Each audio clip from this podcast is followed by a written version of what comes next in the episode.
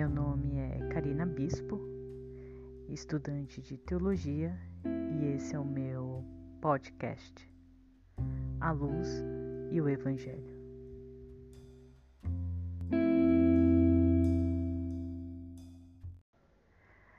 Seja bem-vindo, seja muito bem-vinda. Meu nome, como você ouviu aí na vinheta, meu nome é Karina.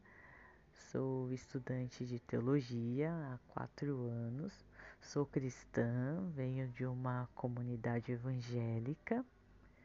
De alguns tempos para cá resolvi ter um reconhecimento pelo MEC e ter também o meu futuro diploma de teóloga. Então entrei numa faculdade de teologia.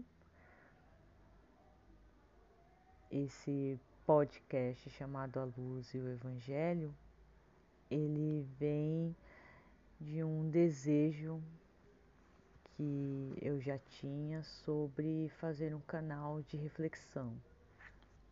Então, eu vou trazer algumas coisas do cotidiano, em sua maioria são algum fato, algum testemunho próprio meu ao qual eu passei, eu tento trazer aí o que o Evangelho, o que Cristo nos traz em relação a esse assunto.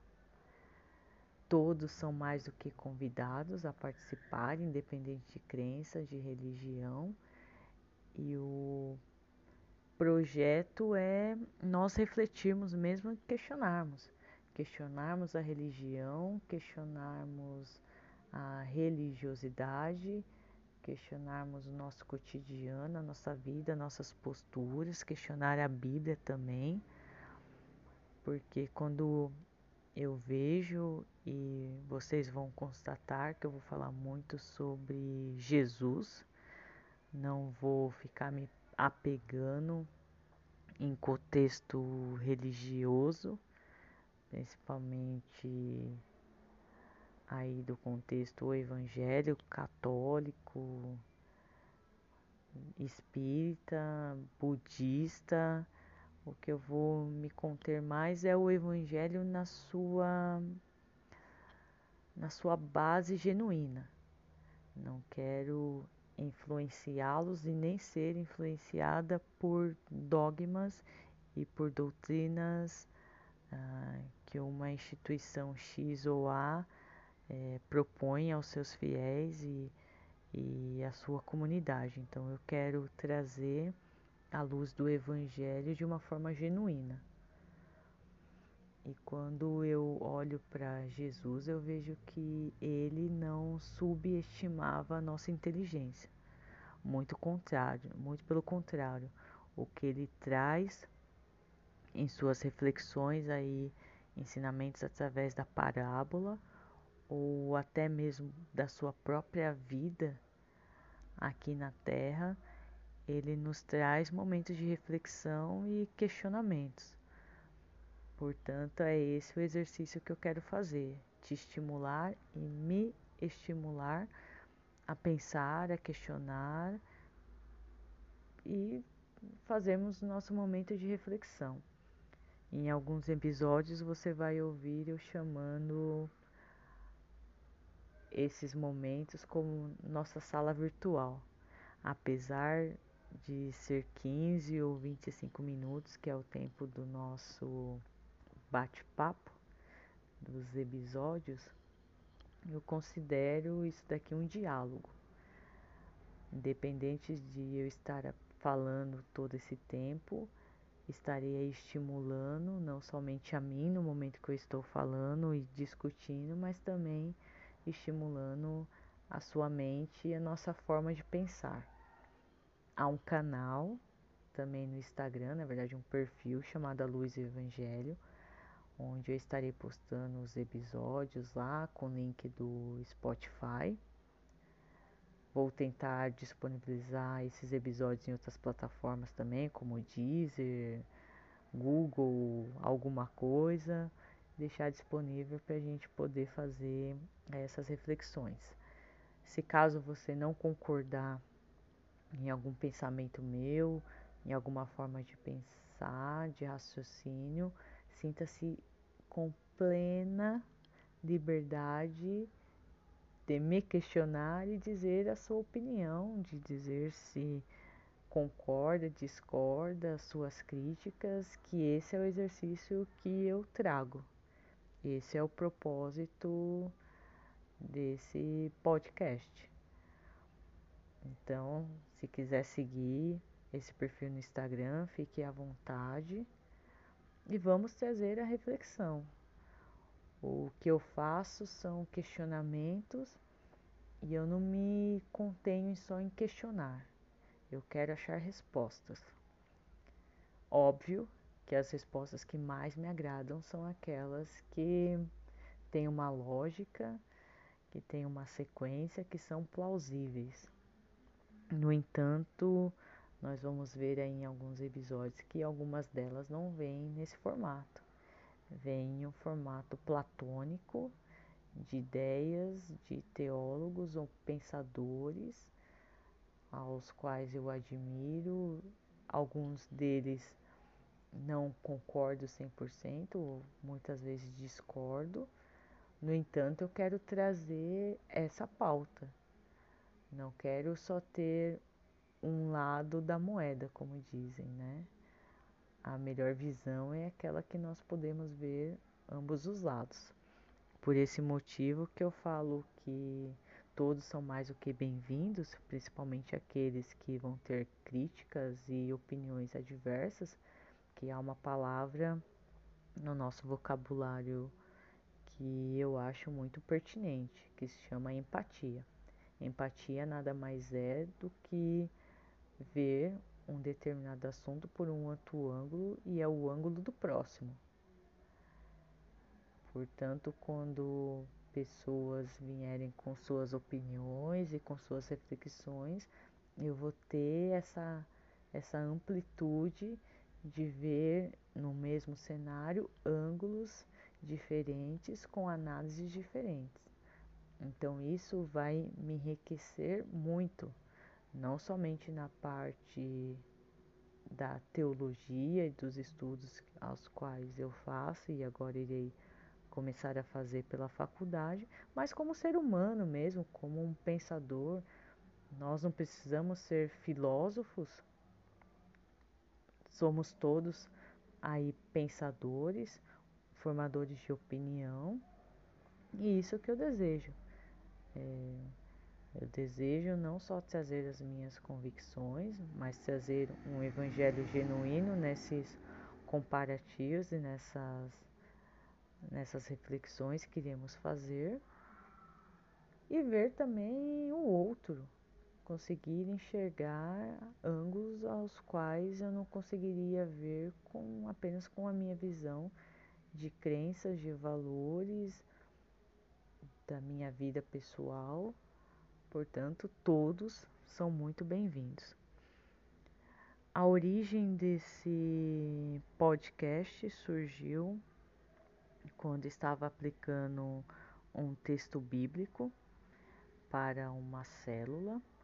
O texto não foi e o estudo não foi desenvolvido por mim, foi por uma outra pessoa. No entanto, eu tive a incumbência e a responsabilidade de desenvolver esse, esse versículo, esses versículos, na verdade, com um grupo. Então, o versículo a qual eu desenvolvi com ele está em Gálatas, capítulo 6, do versículo 7 ao 8, que ele diz assim: Não se deixem enganar, de Deus não se zomba, pois o que o homem semear, isso também colherá. Quem semeia para a sua carne, da carne colherá destruição. Mas quem semeia para o espírito, do espírito colherá a vida eterna a pessoa que desenvolveu esse estudo, ela foi muito feliz e eu fiquei muito mais feliz ainda, porque ela desenvolveu algumas vertentes desse versículo e essas vertentes foram trabalhadas ali no, no grupo. No entanto, olhando e analisando esse versículo, a mensagem principal dele fala sobre semear e a colheita da sua semeadura. Eu acho Deus um ser muito justo. Justo no sentido que ele nos dá a total liberdade para nós plantarmos aquilo que nós quisermos. O único porém é que eu e você nós não podemos esquecer que no final do que a gente plantar será exatamente o que a gente vai colher. Não existe aí na agronomia como você plantar limões, por exemplo, e quando chegar no período ali da colheita da sua safra, você colher laranjas. O que você vai colher no final vai ser limão. Portanto, eu considero Deus justo, porque independente se você se considera uma pessoa boa ou uma pessoa injusta em alguns momentos, se você plantar algo bom, pode ter plena convicção que o bom que você plantou será o que será colhido no final. No entanto, se em algum momento você plantar algo ruim, pode ter a plena convicção que esse ruim você irá colher no final. E nesse estudo a qual eu desenvolvi, eu fiquei muito feliz que nós aplicamos ali alguns questionamentos e as pessoas foram respondendo de forma aleatória e as respostas foram bem diversas. Confesso que em alguns momentos eu me senti um pouco com medo e com receio, pois não havia, como eu coloquei aqui no início, não havia pensado aquelas perguntas por outras óticas e quando essas respostas vieram, respostas às quais eu não havia pensado ou imaginado, eu comecei a me preocupar em ver se a conclusão que eu já tinha feito sobre o estudo se aplicaria àquela diversidade de respostas. No entanto, analisando de, de forma individual o que cada um respondia, consegui fazer um contexto e aplicar a conclusão daquele estudo quando eu estava ali estudando, teve um momento que eu fui orar a Deus. Em vários momentos você vai ouvir e ver essa citação dessas minhas orações. Confesso que algumas delas e algumas perguntas eu faço de forma muito ousada. E essa oração que eu fiz a Deus em relação a esse estudo, em Gálatas 6, que eu acabei de ler, eu perguntei para Deus qual que era o significado da Bíblia. Eu cheguei a perguntar para Deus o que eu ganharia em troca ao cumprir os seus mandamentos e os seus ensinamentos. Então a pergunta que eu fiz foi: Deus, qual que é a importância e o significado da sua sagrada escritura, como nós chamamos? E perguntei para ele o que que eu ganho em troca de estudar e meditar na sua palavra.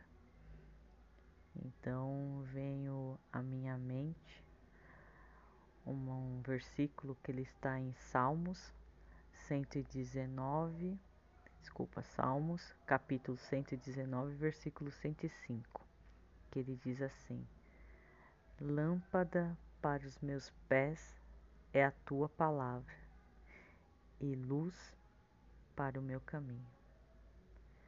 Confesso que quando vi esse salmo na minha mente, eu abri ali a Bíblia e vi esse versículo, me veio um sorriso nos lábios. porque não haveria resposta melhor. A Bíblia, pelo menos a, a que eu leio e que eu creio e que eu sigo, ela representa isso. A palavra de Deus é como se fosse uma lâmpada para os meus pés. E ela que ilumina o meu caminho. O que eu poderia dizer sobre a Bíblia? Poderia dizer muitas coisas, ainda mais desses quatro anos de estudos teológicos e meditação da palavra, de sermões e tantas coisas que eu poderia trazer mas para esse episódio e o que eu poderia trazer aqui como reflexão e, e agora é, é a minha opinião é que a Bíblia nunca me fez mal. Muito pelo contrário. A partir do momento que eu me converti ao cristianismo e resolvi levar ela de forma séria, a única coisa que eu vi foi transformações que me trouxeram para o bem. Não somente para uma sociedade a qual nós convivemos, no entanto, para mim. A Bíblia nunca me causou um mal, muito pelo contrário, e me ensina conceitos as quais eu tento diariamente quebrar algumas crenças internas, alguns paradigmas e paradoxos também para me tornar uma pessoa melhor. E eu digo isso porque estou estudando bastante a biografia de Jesus através da sua vida, através das suas palavras, dos seus ensinamentos e parábolas e um dos textos que me deixa muito em xeque quando eu leio, em choque também, é aquele que ele diz para orarmos pelos nossos inimigos. As primeiras vezes que eu li esse versículo e o texto que traz sobre ele, eu achava isso um absurdo. Falava é impossível. Como eu, eu vou orar por aquele que me deseja o mal, aquele que é o meu inimigo. No entanto, quando eu li e estudei ali Gálatas 6, o versículo que eu li para vocês, Gálatas capítulo 6, do versículo 7 ao 8, que ele fala sobre semear e plantar. Então eu vejo que o Evangelho é isso, que nós temos que pagar com bem aqueles que nos fazem o mal. E não porque nós somos melhores que o outro. Essa parte de ser um ser superior e o outro inferior, eu não, não sou muito adepta a esse conceito. No entanto, a minha essência não pode ser alterada por causa do outro. Se o outro pratica o mal e deseja o mal, tudo bem. Mas eu não vou mudar a minha forma porque o outro quer me ver na pior. Muito pelo contrário. A minha forma de agir e pensar, a minha essência, vai ser a mesma com aquele que me deseja o bem quanto aquele que me deseja o mal. E isso é a semeadura. Portanto, eu reafirmo que a Bíblia nunca me fez mal, muito pelo contrário. E são essas reflexões as quais eu quero trazer nos próximos episódios. Portanto, seja mais uma vez bem-vindo, bem-vinda e seguimos aí nos próximos nas próximas reflexões. Muito obrigada e até a próxima.